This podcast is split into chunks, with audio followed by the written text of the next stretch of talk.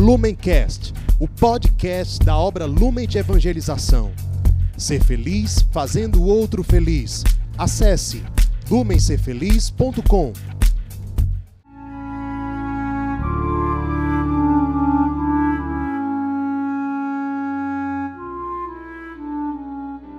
Os santos são sinais da presença do ressuscitado na história. Hoje, dia 6 de março, celebramos Santa Rosa de Viterbo. Nossa santa de hoje nasceu em Viterbo, na Itália, no ano de 1233, em uma família muito pobre e humilde. Desde criança, Santa Rosa ela mostrava ter dons místicos extraordinários. Aos três anos, por exemplo, de idade, se conta que ela curou uma tia que estava morta, ou seja, a tia na verdade ressuscitou. Vários milagres e sinais extraordinários fizeram parte da infância dela. Com sete anos de idade, ela ficou gravemente enferma e ela recebeu uma visita de Nossa Senhora que a curou e a partir desse momento começou a inspirar no coração dela sentimentos de consagração conforme o carisma franciscano. Ela, a partir de então, passou a andar com o hábito franciscano, que havia sido preparado por uma tia dela. Ela, desde essa época, já tinha o sonho de se tornar uma irmã Clarissa. Ela chegou a ter uma visão do Cristo com o coração em chamas e ela, a partir de então, passou a ter ainda mais desejo de se santificar, de evangelizar. Mesmo criança, ela evangelizava, pregava. Com 12 anos de idade, por exemplo, ela costumava subir em cima de pedras, degraus, qualquer coisa que permitisse que ela ficasse mais alto para ela fazer pregações para as pessoas.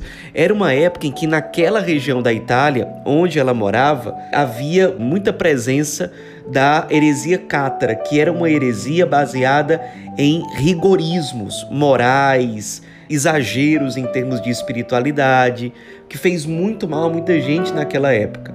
E ela, com 12 anos, fazia pregação nas praças públicas, defendendo o Papa, pregando fidelidade ao Papa contra o imperador Frederico II da Alemanha, que na época tinha tomado posse daquela região da Itália, e ele, Frederico II, era um defensor da heresia cátara. Então, com esse domínio de Frederico II, os cátaros se sentiram mais à vontade de difundir a sua falsa doutrina.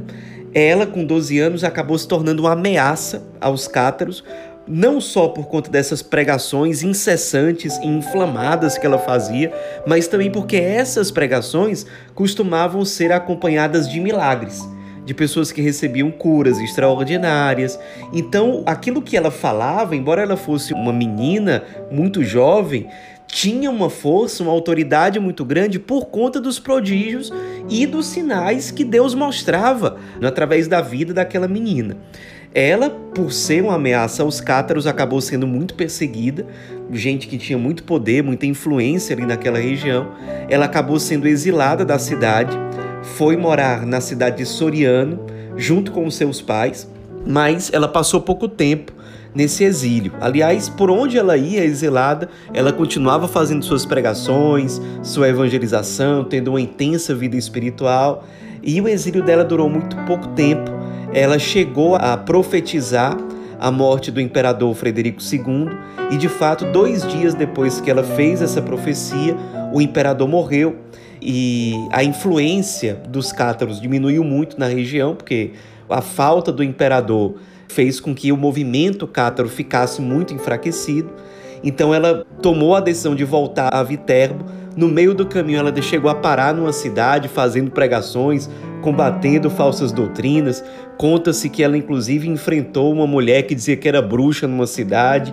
Ela era muito corajosa, embora fosse muito nova.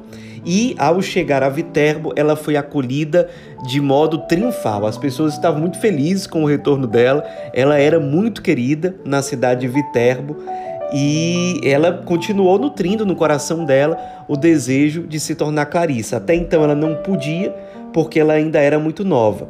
Com 16 anos de idade, idade que aí sim já era permitido que ela entrasse no convento, ela se apresentou Porém, era uma prática na época que a jovem apresentasse algum dote. para que aquele dote fosse entregue para a congregação e a congregação, a ordem religiosa, acolhesse aquela jovem. Era uma forma da congregação ter certeza de que iria conseguir manter aquela jovem vocacionada ali dentro. Isso era muito comum naquela época.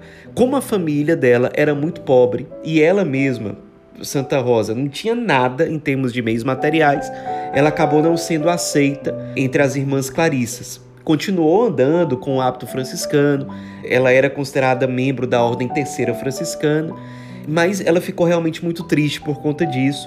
Porém, ela profetizou que depois da morte dela, ela iria ser aceita entre as irmãs Clarissas. E foi isso mesmo que aconteceu. Ela morreu ainda muito nova, com apenas 18 anos de idade, no dia 6 de março de 1253, e como ela já morreu com fama de santidade, por conta da fidelidade ao Papa, das pregações, da intensidade na evangelização, no testemunho das virtudes, da vida de oração, os milagres que a acompanhavam. Quando ela morreu, o corpo não foi enterrado logo. Ele ficou 18 meses exposto, sem caixão, na igreja chamada de Santa Maria del Poggio, que depois, inclusive, historicamente, passou a ser chamada essa igreja de Convento de Santa Rosa ou igreja de Santa Rosa.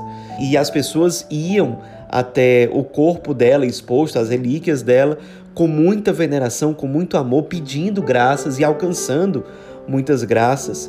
Depois desses 18 meses, aí sim o corpo foi enterrado.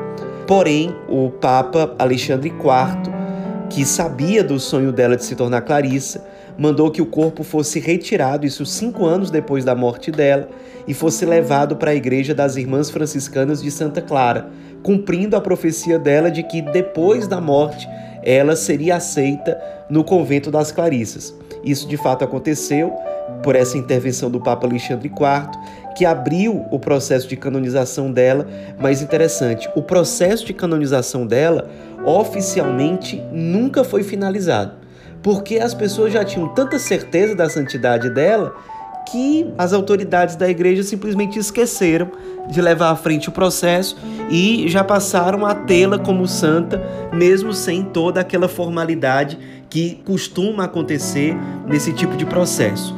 Inclusive, séculos depois da morte de Santa Rosa de Viterbo, ainda houve um incêndio na igreja onde o corpo estava enterrado mas o incêndio chegou a queimar o caixão, mas o corpo dela foi encontrado intacto, séculos depois da morte dela, mostrando que realmente ela era uma santa que gozava de uma grande predileção por parte de Deus. Deus, de fato, deu ao mundo Santa Rosa como um grande sinal da misericórdia de Deus diante da humanidade, uma santa de fato extraordinária. Até hoje existe uma grande procissão na cidade de Viterbo, comemorando o dia de Santa Rosa, que é a padroeira da cidade, obviamente.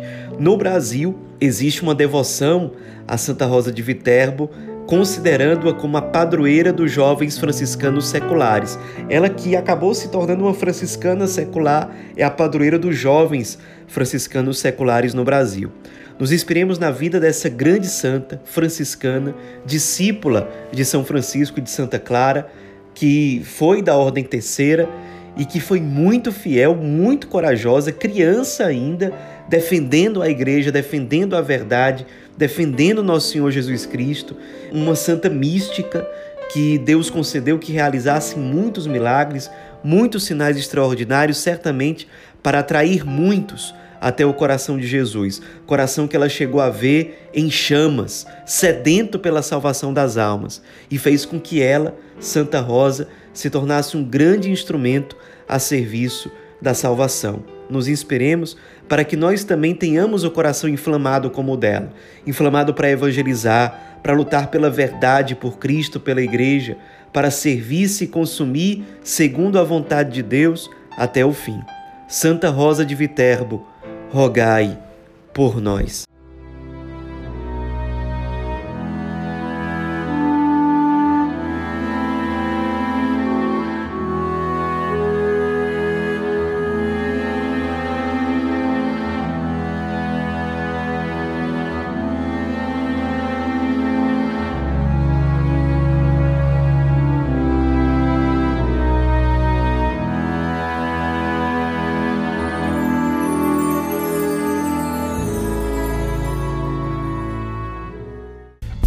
Lumencast, o podcast da obra Lumen de Evangelização. Ser feliz fazendo o outro feliz. Acesse lumencerfeliz.com.